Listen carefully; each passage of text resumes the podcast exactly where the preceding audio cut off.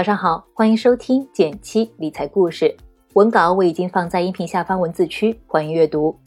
微信搜索“减七独裁，简单的简，七星高照的七。关注后回复“电台”，你真的会变有钱哦。话不多说，马上开始我们今天的内容。昨天我妈发了一张照片，让我猜是什么。我端详了半天，发出了天问：“浪花里舞蹈的海草吗？”她发来一个白眼的表情。就知道你猜不着，原来这是他在直播间好不容易抢到的十九点九元限量版土特产香椿芽咸菜，前一百个下单的人还包邮呢。我叹了口气，哎，我妈又在直播间乱买东西了。不知从何时开始，曾经教育我们不要花冤枉钱的妈妈们也纷纷沦陷直播间，但这些是真划算吗？今天就来和大家揭秘几个商家常见的定价套路。和朋友聊天后，我发现这个现象实在是太普遍了。朋友乐乐喜欢看某个美妆博主，几乎每天晚上都会定时打开他的直播间，比看《甄嬛传》还过瘾。哪怕平时不太管家里衣食住行的爸爸们，学会在抖音直播间购物后，家里总会冒出来自全球各地的土特产。明明做好了预算。看直播的时候依然会控制不住，生活费的花销每个月都比以前多出了几百上千块，管不住手，或许是因为识别不出电商的一些套路。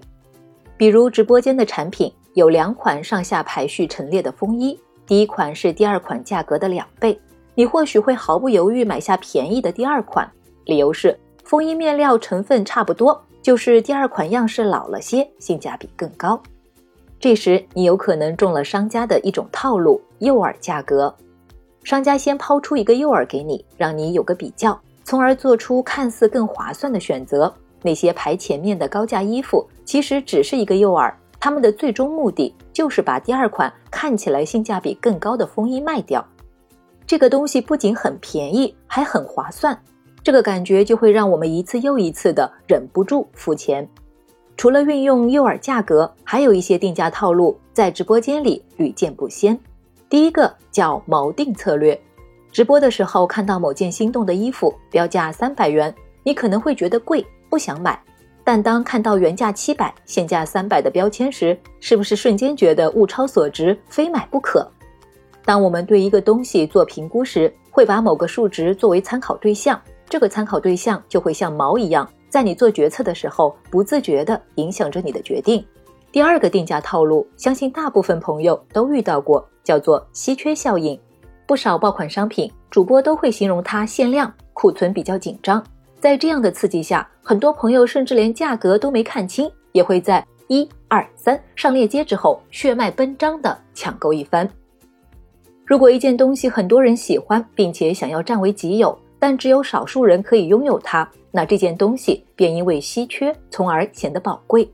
相应的，很多人抢不到会觉得失落。这时候，主播再贴心的为他们着想，问工作人员还能补货吗？为宝贝们沟通一下，就会给人好感，下次还会来买。我们再来说说第三个定价套路——囚徒定价。曾经，吉列有一款剃刀，售卖价格很低，仿佛在赔本赚吆喝。但不少购买的消费者用到后面发现。这款剃刀只能使用吉列发明的专利刀片，再去买新刀片时，会发现价格贵得多，但又不能因为一个刀片把刀架扔了，所以不得不接受这个价格。不知不觉中，这些消费者就成了吉列刀片的囚徒。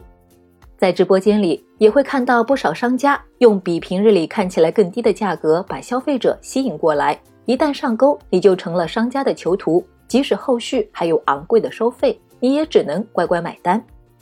第四个定价套路，社会认同套路，又叫做羊群效应。比如直播间的某件商品，总会跳出来醒目的字体提醒你累计销售多少件，已被多少人收藏，连续 N 年全网销量第一等等。看了之后可能会觉得不买好像就跟不上大部队了，血亏。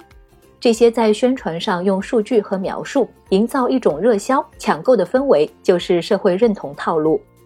最后想和大家说一说，一些所谓的低价和划算，其实只是商品定价的套路。选择在直播间购物，我们的出发点总是好的，就是想淘到性价比更高的产品。能在自己喜欢的直播间里给孩子和老公淘到物美价廉的衣服，买到性价比高的食物和生活用品，能给我们带来快乐，有时也是奖励自己的方式。但更重要的是，能买到真正需要和心意的东西，而不是仅仅被表面的价格所诱惑。最近看了一部纪录片，里面就讲了商家是如何诱惑你一步步消费的，迫不及待想和大家分享一下。想听的话，可以评论留言告诉我。好了，今天的分享就到这里了。如果觉得有启发，欢迎点赞，也欢迎分享给需要的小伙伴。新粉丝朋友，记得按照文稿开头的提示来领取福利哦。点击订阅电台，每周一到周五，简七陪你一起听故事、学理财。我们明天见，拜拜。